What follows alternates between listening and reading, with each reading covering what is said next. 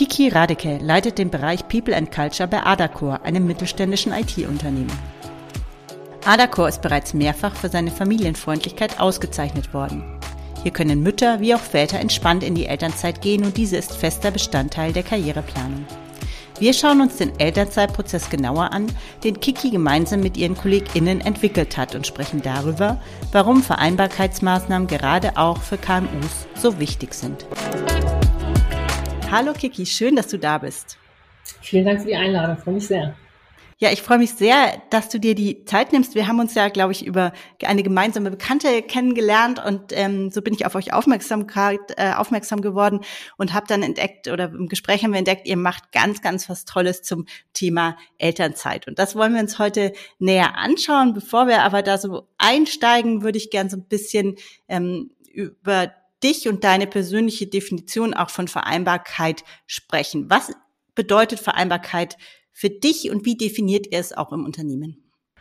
Also im Unternehmen bedeutet Vereinbarkeit für uns ganz äh, klar, dass wir, egal an welcher Stelle die Kolleginnen und Kollegen in ihrem Leben gerade stehen, Angebote machen, die sie eben dabei unterstützen, Privatleben und Job unter einen zu bekommen. Wir möchten als Unternehmen Partner sein und äh, richten eben unsere Maßnahmen und Angebote an den Bedürfnissen der Kolleginnen aus. Und ähm, für mich persönlich bedeutet Vereinbarkeit eben genau das, dass ich ähm, nicht mich entscheiden muss, sondern dass beide Dinge möglich sind und im Berufsleben ganz klar, dass ähm, Familie und Elternzeit kein Karrierekiller ist, sondern ähm, Teil meiner persönlichen Entwicklung und auch dann wieder ein Benefit fürs Unternehmen, weil ich ganz neue Skills mit reinbringen kann. Hm. Also eine sehr ähm, fortschrittliche Definition, würde ich sagen, für Vereinbarkeit. Vielleicht äh, sagst du noch zwei, drei Worte zu euch als Unternehmen, weil ich weiß nicht, kennt wahrscheinlich nicht jeder, ihr seid eher ein kleines Unternehmen. Magst du da noch kurz was erzählen? Genau, wir sind ein äh, mittelständisches Unternehmen, ähm, wir sitzen in Offenbach und wir machen äh, Cloud-Dienstleistungen, ähm, sind so klassischer äh, Hoster ähm, und begleiten Unternehmen, Konzerne ähm, auf ihrer Cloud-Journey. Also wir unterstützen Unternehmen dabei, sich zu digitalisieren, ähm, ihre Geschäftsmodelle zu digitalisieren und sind da ein wichtiger Partner und ähm, sind besonders stark in den Themen Compliance, ähm, für Banken oder den Health-Bereich. Ähm, die meisten werden uns tatsächlich nicht kennen, aber sicherlich haben, habt ihr alle schon vielleicht Berührung mit uns gehabt, wenn ihr bei der Postbank äh, zum Beispiel euer Konto habt oder wenn ihr ähm, beim Fressnapf äh, Sachen für eure Tiere bestellt habt oder wenn ihr mal den ADAC rufen musstet. Hm. Wie viele Mitarbeitende habt ihr? Aktuell sind wir bei etwas über 70. Mhm. Also jetzt aus, aus äh, Vergleichssicht eher ein kleineres Unternehmen mhm. und ähm, trotzdem äh, beschäftigt euch ja wirklich sehr, sehr intensiv mit diesem Vereinbarkeitsthema. Also ich habe äh, zu Anfang schon gesagt, worauf wir heute näher gucken wollen, ist ein Elternzeitprozess, den ihr entwickelt habt. Vielleicht vorher noch mal ganz kurz, wie ist es denn dazu gekommen, dass ihr bei Adacort das Thema Vereinbarkeit so hoch ansiedelt und als so wichtig anseht? Ähm, also grundsätzlich ist es so, ich würde sagen, die Arbeit ist immer noch so ein Familienunternehmen. Unsere Gründer ähm, haben alle auch ähm, Familie, das heißt, das Thema Betreuung, Kinderbetreuung, Vereinbarkeit ist auch in deren Alltag und Lebenswirklichkeit ganz präsent gewesen. Das heißt aber ein hohes Verständnis dafür da, dass das Situationen sind, die man handeln muss, die man auch äh, organisieren muss und die da sind, also man nicht wegdiskutieren kann und auch nicht möchte. Das heißt, wir haben schon mal äh, aus der Geschäftsführung äh, viel Commitment, was das Thema angeht. Ähm, dazu kommt, dass wir ähm, als Unternehmen äh, in der Konkurrenz stehen zu den großen Banken in Frankfurt. Das heißt, wir müssen uns als Arbeitgeber auch so ein bisschen positionieren mit einem USP und wir haben den in der Vereinbarkeit gefunden. Wir sind ein guter Partner für ähm, Mitarbeitende, wenn es darum geht, jetzt den Fokus weg von der Karriere hin zu Privatleben und Familie zu, ähm, zu verändern und dann mit uns eben diesen Weg zu gehen, weil Karriere bei uns auch möglich ist, aber eben in, in Zusammenhang mit Vereinbarkeit für Frauen wie für Männer. Und ähm, weil wir das gut können, wie gesagt, weil das Commitment das, das, äh, oder der Wunsch auch der Geschäftsführung da ist, das Thema voranzutreiben, weil das eine, einen hohen Wert hat, sind wir da ähm, sehr gut aufgestellt und stellen eben auch fest, dass es wichtig ist und dass es ein, offensichtlich auch für Mitarbeitende und Kandidaten, Kandidatinnen, die da draußen unterwegs sind, ein ganz wichtiges Thema ist, wo viel mehr Wert inzwischen drauf gelegt wird.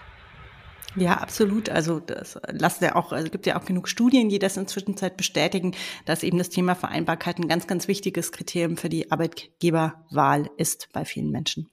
Absolut. Dann kommt natürlich auch noch der Fachkräftemangel dazu. Und wenn Klar, all die genau, Frauen, also, die da draußen genau. unterwegs sind, ähm, mehr in die Arbeit bringen, dann ähm, können wir da ganz viel gegen den Fachkräftemangel machen. Hm. Ja, und ich glaube, wie du, wie du das beschreibst, ist es ein unglaublich, momentan vor allem noch ein unglaublich gutes Werkzeug, sich als Arbeitgeber eine ganz gute Position am Arbeitnehmermarkt zu bringen.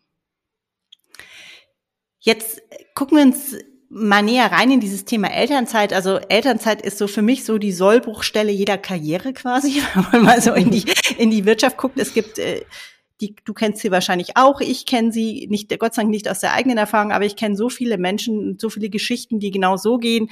Ähm, Frau macht Karriere, bekommt ein Kind und kriegt quasi beruflich nie wieder einen Fuß auf den Boden und der, der Bruch passiert dann in der Regel in der, in der Elternzeit. Und ich nehme mal an, das habt ihr für euch erkannt und ähm, habt euch überlegt, okay, wie können wir das besser gestalten?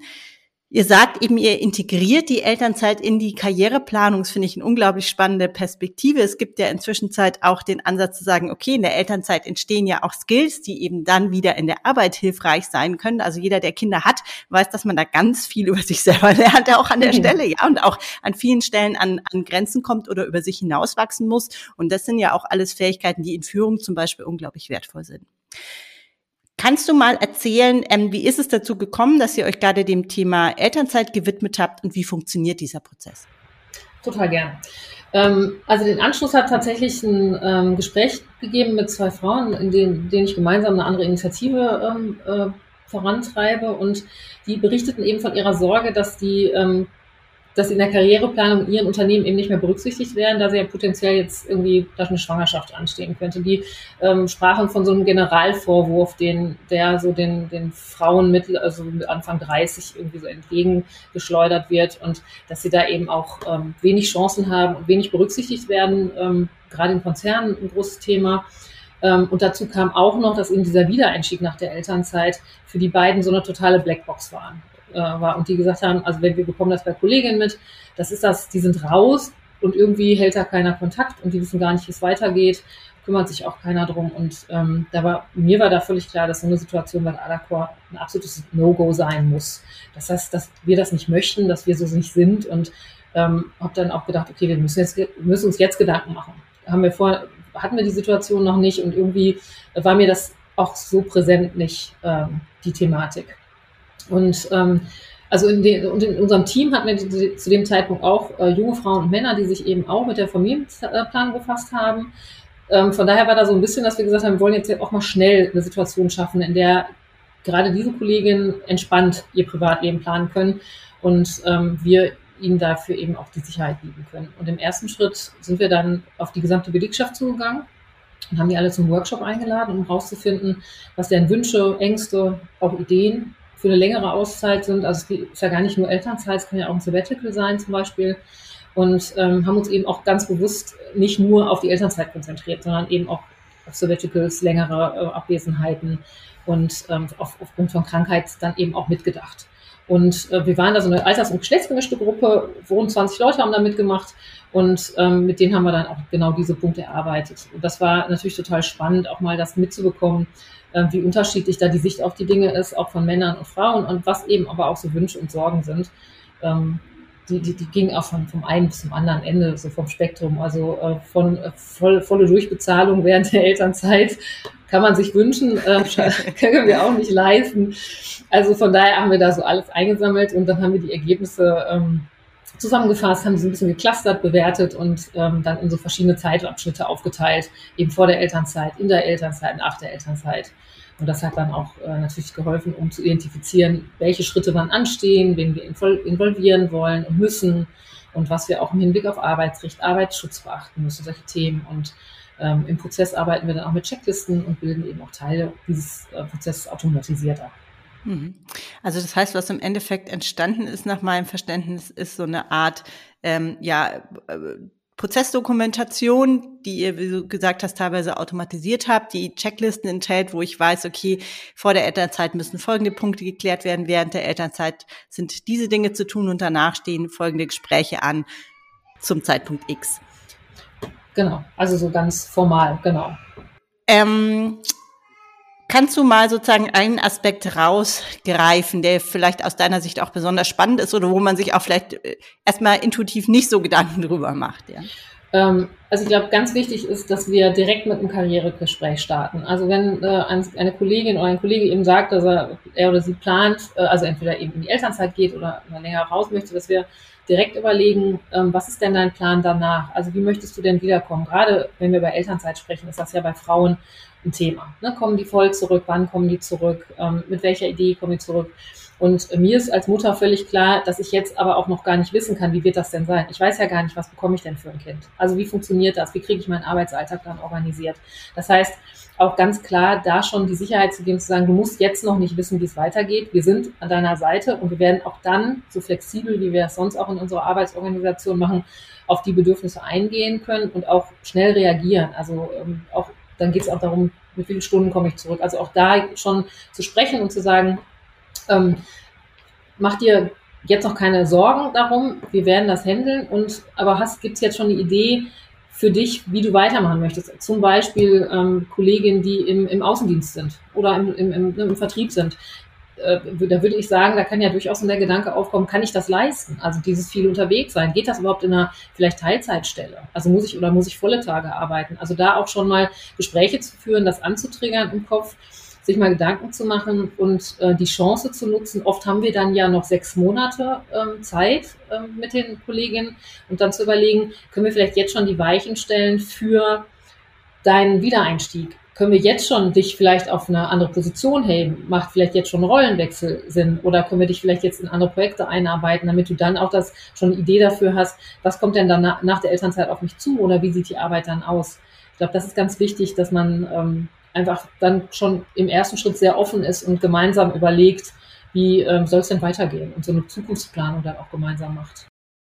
Ja, ich glaube, das ist ein super wichtiger Punkt. Und was du sagst, es, klar, man weiß vorher nicht, wie es wird. Ja, das ist, äh, kann niemand vorher sagen. Aber überhaupt mal dieses Gespräch zu führen und diese Gedanken äußern zu dürfen und vielleicht auch im Gedanken anzustoßen, wie zu merken, okay, ähm, ist vielleicht eine Rolle, die ich nicht mehr wahrnehmen kann oder möchte, was aber nicht heißt, dass ich automatisch degradiert werde. Das ist ja der Klassiker in der Wirtschaft.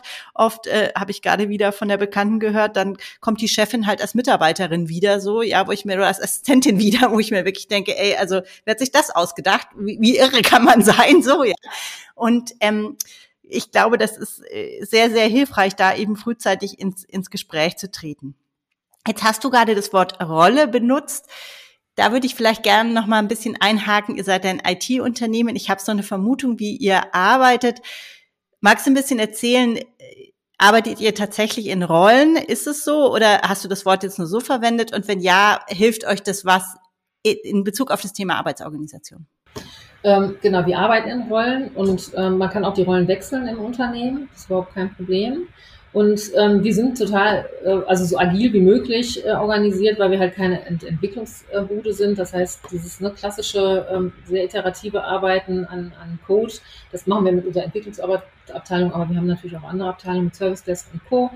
Ähm, aber genau das ist das. Also wir versuchen zum Beispiel auch Arbeitslast sehr sichtbar zu machen über Wochenplanung. Wir arbeiten mit OKRs und Teamstrategien, ähm, um eben mit viel Transparenz im Unternehmen die, die Mitarbeitenden mit ihrer Expertise auch zu befähigen, dann die richtigen Dinge zu tun, an den richtigen Dingen zu arbeiten, die richtigen Entscheidungen fürs Unternehmen zu treffen. Und ähm, wir haben ein Karriereframework, das sich über fünf Qualitäten zieht, in denen ich mich weiterentwickeln kann. Und die gelten für jede Rolle im Unternehmen. Und da ist es auch nicht nur das fachliche Können, was uns wichtig ist, sondern es sind eben auch so Dinge wie strategisches Denken, offen für Weiterentwicklung zu sein. Ähm, solche Themen, also wirklich natürlich auch das fachliche Können, aber darüber hinaus ein bisschen breiter aufgestellt zu sein und viel Verständnis auch für, für das Unternehmen und ähm, für die Zielsetzung des Unternehmens zu entwickeln.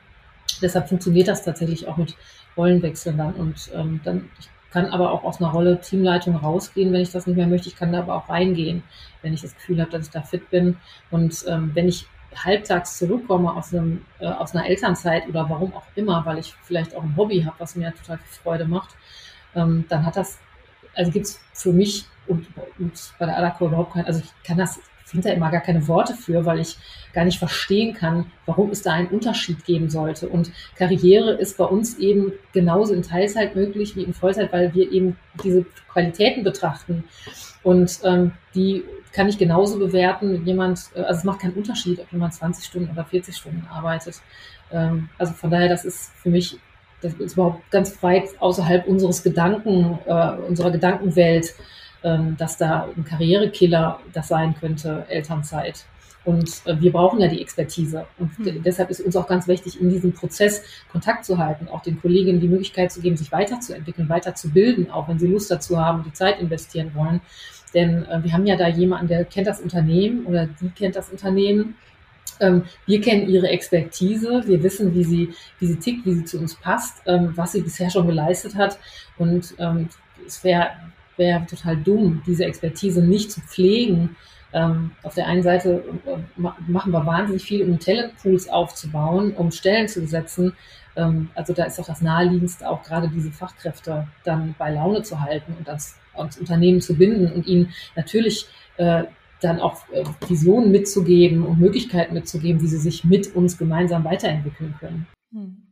Ja, das, was du sagst, das kann ich auch nur 100 Prozent unterschreiben. Aber ich glaube, das ist das, was euch vielleicht auch von anderen Unternehmen unterscheidet. Oder das ist so ein Eindruck, den ich oft habe, dass Unternehmen, die natürlich von der Arbeitsorganisation schon sehr weit sind oder sehr gut aufgestellt sind, sich viel, viel leichter tun, sowas wie Führung in Teilzeit umzusetzen, weil sie diese ganzen Hemmschuhe, die in anderen Unternehmen noch da sind, feste Stellenkonstrukte beispielsweise oder was du auch beschrieben hast, in vielen Unternehmen ist es unglaublich schwierig aufzusteigen, wenn ich nicht mehr in Vollzeit arbeite, weil zum Beispiel ich für bestimmte Positionen eine bestimmte Anzahl x Jahre auf einer bestimmten Position haben muss, ja, und mhm. das kriege ich in Teilzeit einfach nicht mehr zusammen. Und das sind so Dinge, die äh, strukturell ganz große Hindernisse sind. Also das ist das, was ich sehe und gleichzeitig gleichzeitig spiegelt sich das dann, dann natürlich auch wieder in der Arbeitskultur wieder. Und umso agiler, äh, lass, lass uns das Wort benutzen, ja, das stimmt. man da aufgestellt ist, desto leichter ist es natürlich dann auch solche Themen ähm, zu supporten.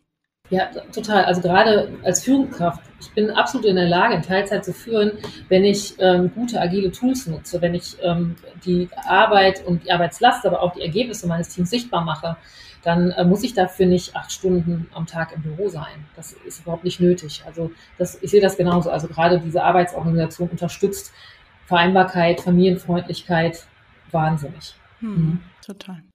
Vielleicht noch ein Punkt zu dem Thema Elternzeitprozess. Ihr teilt diesen Prozess und euer Wissen dazu ja auch ganz aktiv. Also wer ähm, sich für das Thema interessiert, der darf sich hoffentlich bei dir melden. Sehr, sehr gerne. Ja. Ich verlinke auf jeden Fall deinen Kontakt in den Show Notes und auch im Blogbeitrag. Ähm, du bist auch bei LinkedIn, glaube ich, sehr aktiv. Da bist du auf jeden Fall aufzufinden. Aber magst du noch kurz erzählen, warum macht ihr das eigentlich? Könnte ich dir sagen, nö, das ist unser, unser Ding. Ja, das könnten wir. Das ist äh, in der Tat so. Aber das machen wir nicht. Also ich glaube total fest an den Netzwerk. Netzwerkgedanken. Und ähm, dazu gehört für mich auch Wissen zu teilen und ähm, also auch Expertise zu teilen und, und sich gegenseitig zu unterstützen. Und wenn wir mit unserer Arbeit die Situation für Mitarbeiter in anderen Unternehmen verbessern können und anderen HRlerinnen ähm, Inspirationen bieten können, dann wäre das doch ganz wunderbar. Und äh, mehr wollen wir auch gar nicht. Zurück nochmal zu euch als Unternehmen. Wir haben es vorher schon so ein bisschen angeschnitten, aber ich würde dich gerne nochmal fragen, wie profitiert ihr konkret als Unternehmen von diesen Vereinbarkeitsbemühungen? Also wie wirkt sich das auf euch aus? Wir haben vorhin schon über einen Aspekt schon gesprochen. Klar, das Thema Fachkräftesicherung. Aber vielleicht gibt es da auch noch andere Dinge, die für euch wichtig sind. Also es ist natürlich in der Tat so, dass wir in der Konkurrenz zu den großen Unternehmen und Konzernen stehen und nicht über Gehälter punkten können. Also wir ähm, müssen Menschen ähm, von uns begeistern und dafür bieten wir eben einen Arbeitsplatz und eine Kultur, die ermöglicht, dass ich teilhabe an der Entwicklung des Unternehmens, dass ich meine Kompetenzen einsetzen kann, dass ich ähm, Feedback bekomme äh, über meine Wirksamkeit, dass ich Ziele mitverfolgen kann, dass ich verstehe, welche Vision das Unternehmen hat, dass ich meine Stärken weiterentwickeln kann. Und ähm, das Ganze in einem Umfeld, das mir eben ermöglicht, mich auch persönlich weiterzuentwickeln und auch meine persönlichen Ziele zu ähm, erreichen. Und da ist Vereinbarkeit ein ganz, ganz wichtiger Aspekt, ähm, weil dann eben mit uns beides geht. Und ich ähm, glaube dass, da fest dran, dass wenn ich glücklich zu Hause bin, wenn ich ausgeglichen bin, wenn ich äh, auf der einen Seite sehe, dass ich ein wichtiger Teil eines Unternehmens bin, aber auf der anderen Seite auch sehe, dass, mir, dass, dass ich Freiheiten haben kann, dass ich mit meinen Bedürfnissen gesehen werde, ähm, und meine persönlichen Themen vorantreiben kann, da vielleicht auch unterstützt werde, dass man eben eine Beziehung aufbauen kann, die sehr partnerschaftlich ist. Das bedeutet für uns natürlich auch, dass wir Beziehungen aufbauen und ähm, auch lang, die Leute lange an uns binden können damit.